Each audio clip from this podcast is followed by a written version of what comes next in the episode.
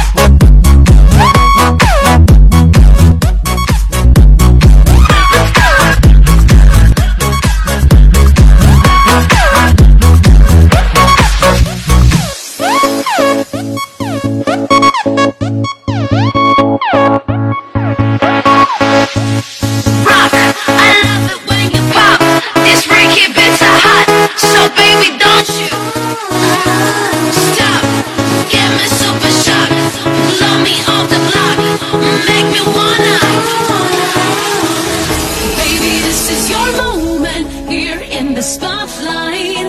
Shine like a superstar.